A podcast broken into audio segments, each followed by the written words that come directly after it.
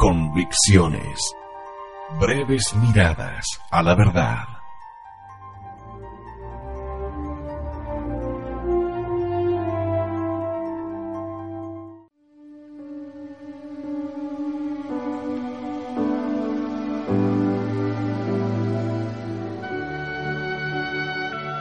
En los análisis históricos superficiales, las revoluciones se suelen presentar como movimientos populares y los movimientos contrarrevolucionarios como movimientos dirigidos y manipulados por élites sociales.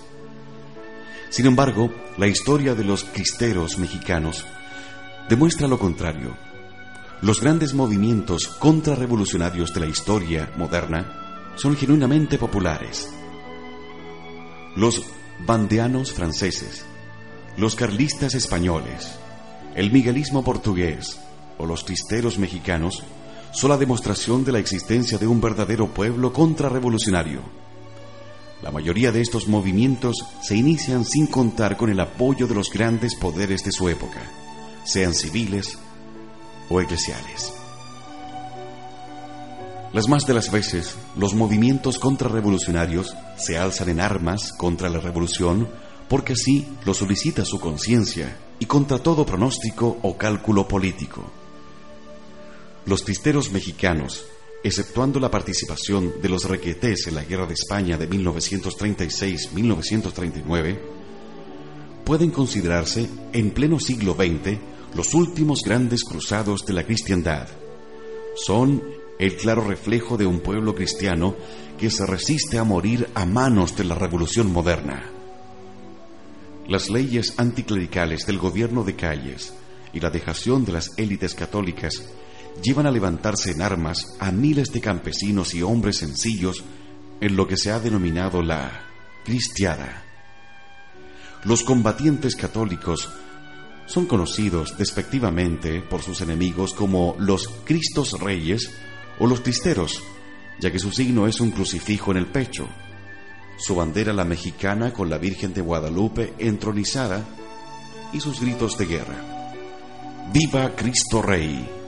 ¡Viva la Virgen de Guadalupe! Desde 1926 hasta 1929, el pueblo católico mexicano demuestra su vitalidad y capacidad de sacrificio sin límites. De la nada sale un ejército popular dispuesto a defender el culto católico y evitar la clausura de las iglesias.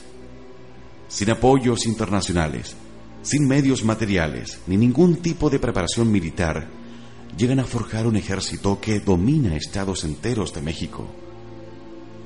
Se hacen inexpugnables en sus territorios y constituyen sus propios gobiernos locales.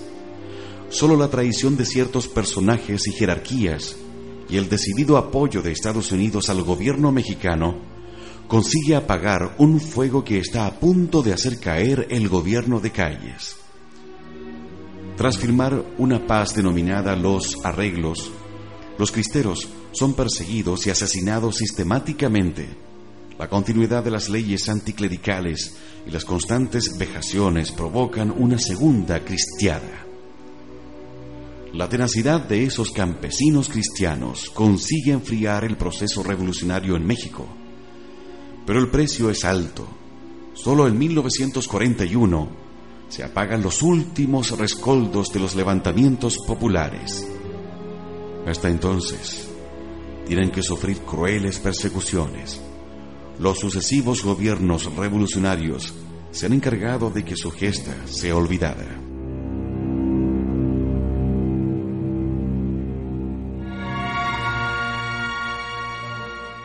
la cristiandad mexicana. No puede entenderse la historia de México sin la labor de evangelización de los españoles, sin hombres como Juan de Zumárraga. Este vasco universal llegó a ser obispo de México, siendo testigo excepcional de la aparición de la Virgen de Guadalupe. Corría el año 1531 cuando se aparece la Virgen de Tepeyac al indio beato Juan Diego. A partir de esta aparición, la evangelización en México empieza a consolidarse. Tras la expansión de la Iglesia en Nueva España, las lógicas tensiones con el poder político nunca pusieron en peligro la cristiandad mexicana. Los Austrias saben respetar el papel de la Iglesia. No así los Borbones, que entienden la modernidad como sometimiento de la Iglesia al poder político. El regalismo borbónico se deja sentir especialmente en el Nuevo Mundo. La persecución de Carlos III y sus ministros masones contra los jesuitas llegan a Nueva España donde 500 padres de la Compañía de Jesús son expulsados. Ya en 1767 el pueblo mexicano se amotina para protestar contra su expulsión. Posteriormente, las medidas liberales de las Cortes de Cádiz y su política afrancesada es interpretada desde México como un intento de entregar América al anticristo de Napoleón. Algunos historiadores han visto la inusitada colaboración del clero mexicano en la independencia de México como una forma de liberarse de la política afrancesada y anticatólica de los gobiernos españoles y así mantener íntegra la fe católica que en Europa parece pronta a desaparecer tras el triunfo de la Revolución Francesa. En consonancia con este espíritu aparece en 1814 la Constitución de Apatzingán, texto precedente de la independencia mexicana, proclamando el catolicismo como única religión en México. Sin embargo, la revolución por la independencia en 1821 es realizada por las clases criollas, que aunque descontentas con los liberales españoles, siguen siendo liberales. El gestor de la independencia, Agustín de Iturbide, proclamado emperador de México, pronto intenta someter a la Iglesia en la más pura tradición regalista de los Borbones. En 1824, tras una revolución, se proclama la República. Todavía la Constitución de 1824 propone la religión católica como única religión de México, pero ya existe un partido liberal antirreligioso que sienta las bases de la política anticlerical de los siglos XIX y XX En 1833, siendo presidente Santa Ana, el vicepresidente Gómez Farías trata de aplicar un programa de secularización. En el programa se incluyen leyes de prohibición de ventas y herencias de bienes eclesiásticos, desamortizaciones, desligación a monjes y frailes de su voto de obediencia. Esta política causa una reacción popular en forma de motines populares que propicia la caída política de Gómez Farías. Tras la primera fase de la independencia, México va a vivir momentos trágicos, una inestabilidad política que durará más de 20 años y la derrota en la guerra contra Estados Unidos, 1848, la que pierde la mitad de su territorio. Los liberales mexicanos, acomplejados por la primacía norteamericana, atribuyen esta superioridad a la religión protestante del país vecino. A partir de entonces, en sus programas políticos, se proponen reformar la Iglesia Católica. En la Constitución de 1857, impuesta por Benito Juárez, el artículo 3 prevé la eliminación de la enseñanza católica. El artículo 13 pone fin a los tribunales de la Iglesia. El artículo 123 permite al Estado intervenir en materia de culto religioso. En el mejor estilo revolucionario, la promulgación de la Constitución lleva la exigencia de un juramento constitucional a los sacerdotes. El Papa condena la Constitución y el país se hunde en una guerra de tres años denominada la Guerra de la Reforma. Con la victoria de los liberales, Juárez promulga las leyes de la Reforma, 1860. Estas leyes son mucho más anticlericales que la Constitución confiscación de bienes eclesiásticos, prohibición de cobrar el diezmo, anulación de las órdenes masculinas, prohibición de admisión de novicias en las órdenes femeninas, prohibición a los funcionarios de asistir a oficios religiosos. Además, se eliminan los ejidos comunales indígenas, dejándoles en la pobreza.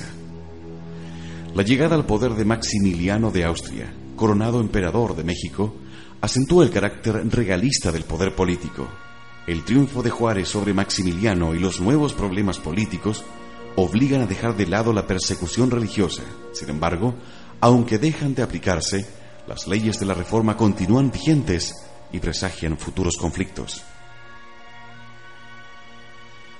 En abril de 1873, el estado de Oaxaca, gobernado por liberales, expulsa a los jesuitas, frailes, monjes y sacerdotes extranjeros. No es ni más ni menos que la aplicación al pie de la letra de las leyes de la Reforma. Pero para los revolucionarios parece insuficiente.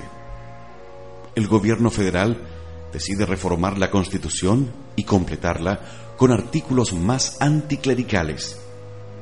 A finales de 1873, ante la nueva reforma anticatólica, se generalizan revueltas y motines de los católicos contra el gobierno. Este solo puede reprimirlas con contundencia para ver, impotente, cómo rebrotan sin cesar. A Juárez le sustituye Sebastián Lerdo de Tejada, profundamente anticlerical. Llega a expulsar a 410 hermanas de la caridad que tenían a su cargo a más de 15.000 personas. Por contra, favorece la entrada de pastores protestantes norteamericanos. A principios de 1874 México está al borde de una guerra civil. En los pueblos muchos católicos están en armas. Se les conoce como los religioneros y son el antecedente más directo de los pisteros. Para los alzados en armas no hay duda alguna. El gobierno se ha hecho protestante y hay que derrocarlo. Los religioneros son principalmente campesinos. En esta situación, los católicos llamados acomodados, dedicados a la política, especialmente la capital mexicana, aprovechan los levantamientos populares católicos para negociar políticamente un estatus de poder y privilegio. Sin embargo, el movimiento campesino se extiende por el pueblo al margen de todo partido político y no encontramos caudillos destacados, simplemente son gentes del pueblo. Las proclamas de los religioneros terminan con los gritos de Viva la religión, muera el mal gobierno. La guerra de los religioneros 1873 al 76 motiva la caída de la facción más radical de los liberales. La crisis es aprovechada por Porfirio Díaz, quien negocia la participación con el clero de forma notablemente provechosa para la Iglesia apertura de nuevas diócesis, parroquias, seminarios y colegios. Desde los tiempos de la independencia será uno de los momentos más gloriosos de la Iglesia. Se frena el proceso de secularización y México es de nuevo una cristiandad viva. Es la llamada paz porfiriana. Pero la revolución no descansa.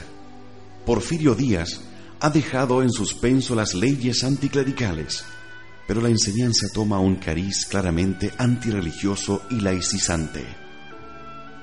Al hundirse el porfirismo, el país entra en un nuevo período de inestabilidad. Desde entonces, las constantes son siempre las mismas. Los liberales se lanzan a luchas fratricidas por alcanzar el poder. En medio de las guerras civiles, los católicos intentan sobrevivir, a veces pactando con los más moderados, a veces sufriendo la persecución. La violencia se adueña de la vida política. El presidente Madero muere asesinado en 1913. Zapata es asesinado en 1919. Villa en 1923. El presidente Carranza caerá asesinado en 1920. Las revueltas campesinas, los golpes de Estado y el crimen se convierten en la norma política. Todo el proceso revolucionario desembocará en el gobierno de Obregón, 1920 al 24, que morirá asesinado en 1928, y el gobierno de Plutarco Elías Calles, a lo largo de cuyo mandato se desarrollará la Guerra Cristera. La Guerra Cristera es una respuesta más, quizás la más gloriosa, del pueblo católico ante la operación de la Revolución. Los cristeros representan la aspiración del pueblo católico mexicano a sobrevivir frente a la Revolución.